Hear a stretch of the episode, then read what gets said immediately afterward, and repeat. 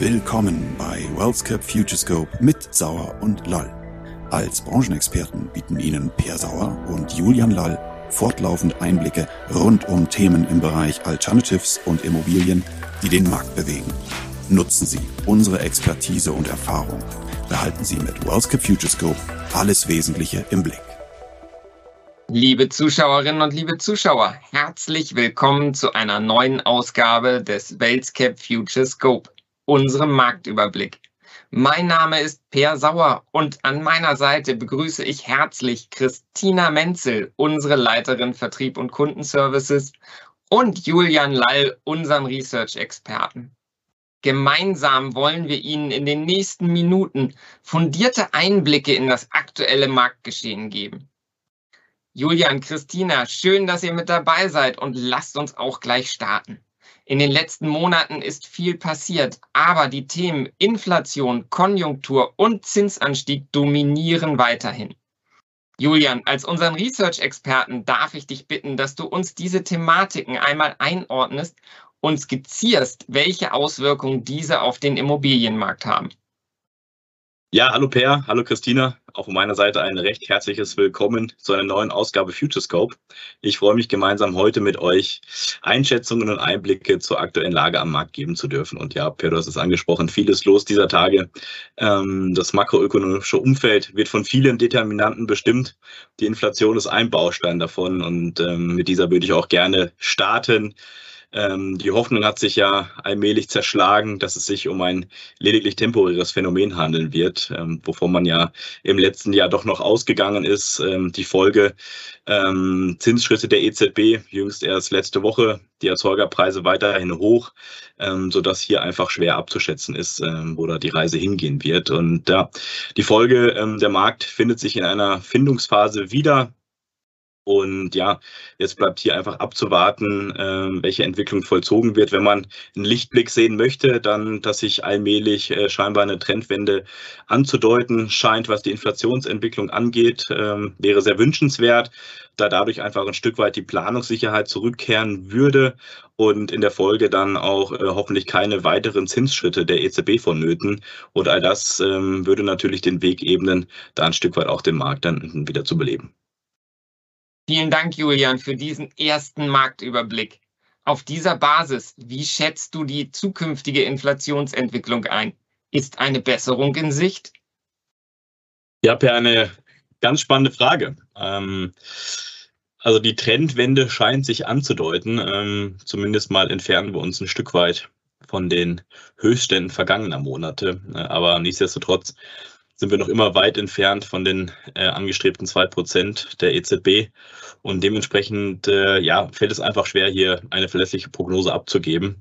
Ähm, immerhin die Materialknappheit ähm, neigt sich ein Stück weit dem, dem Ende zu, aber die Preise sind weiterhin hoch, ja, sodass äh, einfach hier äh, weiterhin eine Phase der Orientierung auch äh, stattfindet. Ähm, getrieben auch von den damit verbundenen erhöhten Finanzierungskosten. Und äh, ja, dementsprechend äh, fällt leider auch das Transaktionsvolumen äh, im ersten Halbjahr ähm, eher bescheiden aus und liegt deutlich unter dem Niveau vergangener Jahre. Und ja, hier ist einfach eine, eine sehr, sehr deutliche Stagnation zu erkennen, ähm, sodass, äh, ja, wie bereits zuvor skizziert, äh, hier einfach zu hoffen ist, ähm, dass die Inflation sich einpendelt, keine weiteren Zinsschritte erforderlich sind und somit auch einfach sich der, der Zinskorridor ein Stück weit verengt und äh, damit einfach den Markt auch wieder belebt, einfach dadurch, dass die Planungssicherheit auch ein Stück weit wieder gegeben ist. Ähm, wenngleich man aber sagen muss, qualitativ hochwertige Objekte äh, bleiben auch weiterhin gefragt.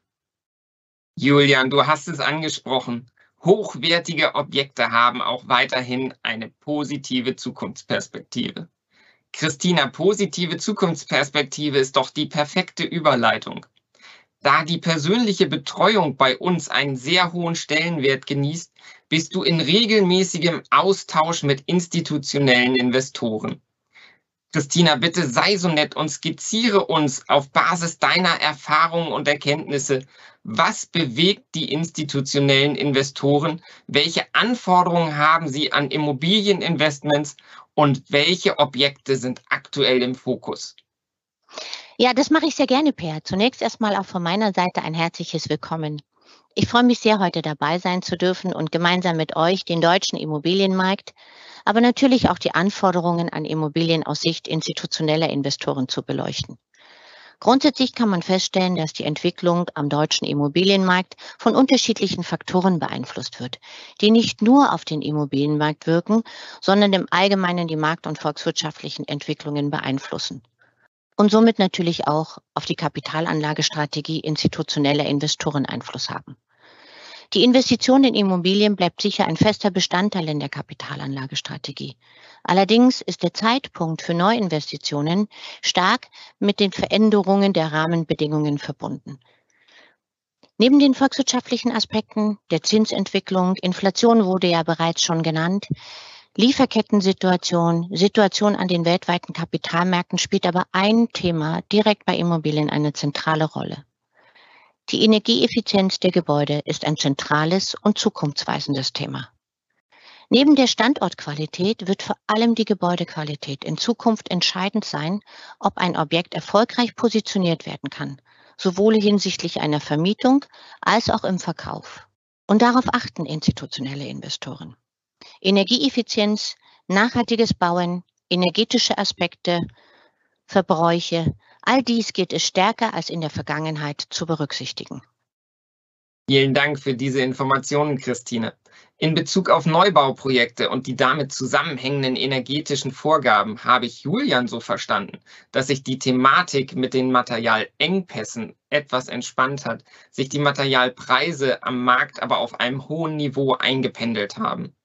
Christina, bitte skizziere uns, welche Auswirkungen haben diese hohen Materialpreise, sofern Material denn verfügbar ist, auf Neubauprojekte und den Immobilienmarkt?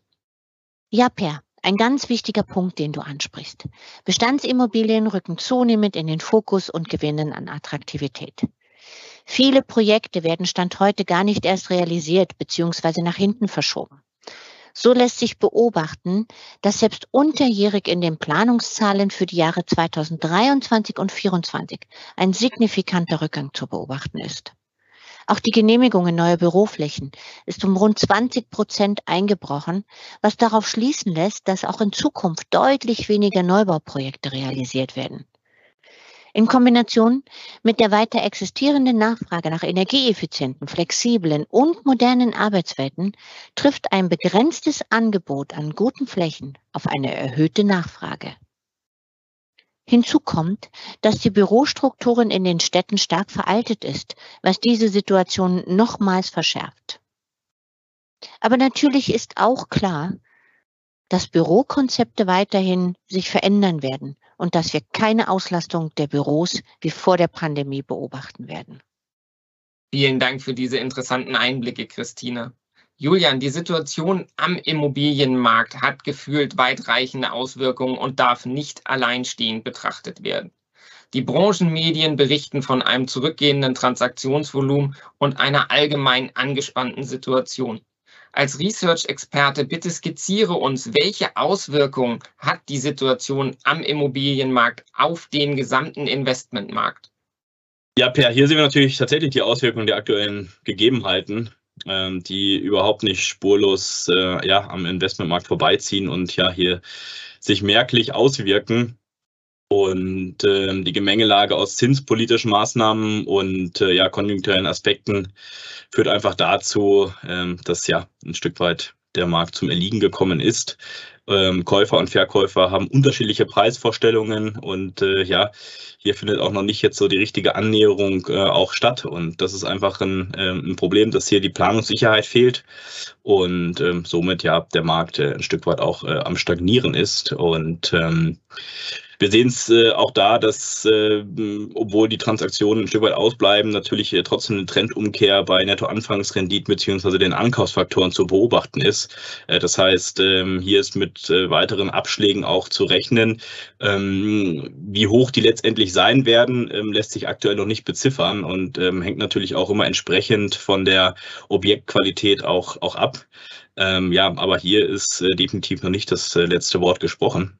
Und äh, was auch noch äh, zu erwähnen ist, dass klar, Core-Objekte bleiben weiterhin im Fokus, haben aber ihren Preis, gerade in der aktuellen Phase, ähm, sodass auch Bestandsobjekte immer mehr in den Fokus auch rücken und äh, somit auch Managed-to-Green-Strategien äh, ja hier zunehmend äh, in, an Bedeutung gewinnen und ähm, vielleicht noch ein ganz wichtiger Punkt, der in diesem Zusammenhang auch zu nennen ist, dass wirklich ganz klar zu differenzieren ist zwischen dem Investment und dem Vermietungsmarkt. Ja, ähm, weil äh, Vermietungen äh, auch weiterhin ähm, stattfinden und äh, ja, hier der Markt äh, intakt ist. Den Punkt würde ich gerne noch einmal aufnehmen und näher beleuchten. Christina, welche Entwicklung sehen wir dort und wie ist die Situation am Vermietungsmarkt zu bewerten? Spannende Frage. Auch wenn die Wirtschaft gegenwärtig etwas an Fahrt verloren hat, zeigt sich der Arbeitsmarkt weitestgehend robust, wenngleich auch die Arbeitslosenzahlen ein Stück weit nach oben tendieren. Jedoch ist es insbesondere die Anzahl an Bürobeschäftigten, die sich auch künftig positiv entwickeln dürfte, sodass auch in Zeiten hybriden Arbeitens die Nachfrage nach modernen und flexiblen Büros existent bleibt und das Büro nicht obsolet sein wird. Aber auch hier nochmals die Betonung, dass insbesondere die Flächenausgestaltung zukünftig ein entscheidendes Kriterium ist. Dies spiegelt sich auch in den Entwicklungen der Spitzenmieten und des Leerstandes wider. Wenngleich der Leerstand moderat steigt, gilt dies aber ebenso für die Spitzenmiete. Dadurch ist zu erkennen, dass sofern die Flächen neue Konzepte ermöglichen und energetische Anforderungen erfüllen, Flächennachfrager durchaus bereit sind, einen höheren Mietpreis zu zahlen. Das ist ein Novum, da in der Vergangenheit steigender Leerstand immer mit sinkenden Mietpreisen einherging. Ich danke euch ganz herzlich für diese Marktinsights. Und Christina, was können wir unseren Zuschauerinnen und Zuschauern als Fazit der heutigen Sendung mitgeben? Wo wird der Markt hintendieren? Ja, also zum einen ganz klar den starken Mietpreis-Spread zwischen nicht ESG-konformen Objekten und sehr nachhaltigen, das heißt energieeffizienten und mit hoher Aufenthaltsqualität ausgestatteten Objekten in zentralen Lagen. Hier fehlt es allerdings an adäquaten Angeboten, da die Stadtstrukturen einen überwiegend veralteten Bestand aufweisen. Umso wichtiger ist es, den Fokus auf den Bestand zu richten wie wir es beispielsweise bei unserem Bestandsobjekt in Frankfurt Prime Tower durchgeführt haben. Hier war uns neben einer Modernisierung der Büro- und Gemeinflächen auch eine energetische Optimierung wichtig. Und solche Maßnahmen wird es brauchen, um die Objekte in Zukunft wettbewerbsfähig zu halten. Anderenfalls sehen wir aus unserer Sicht in der Folge Leerstandsanstiege, die nicht zu vermeiden sein werden, sofern die Objekte nicht durch Umnutzung andere Verwendungen finden.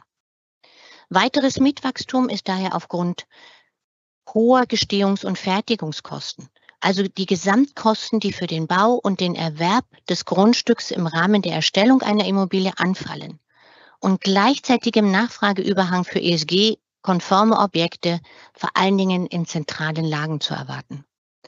Alles in allem wird es aber entscheidend sein, dass sich die generelle Planungssicherheit verändert, dass die generelle Planungssicherheit zurückkehrt, um so im besten Falle im nächsten Jahr eine Erholung am Markt voranzutreiben.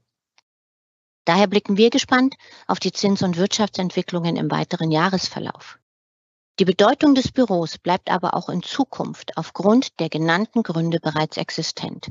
Und gleichzeitig möchte ich aber nochmal betonen, dass sich die Rahmenbedingungen beispielsweise durch New Work-Konzepte und hybrides Arbeiten weiterhin verändern werden.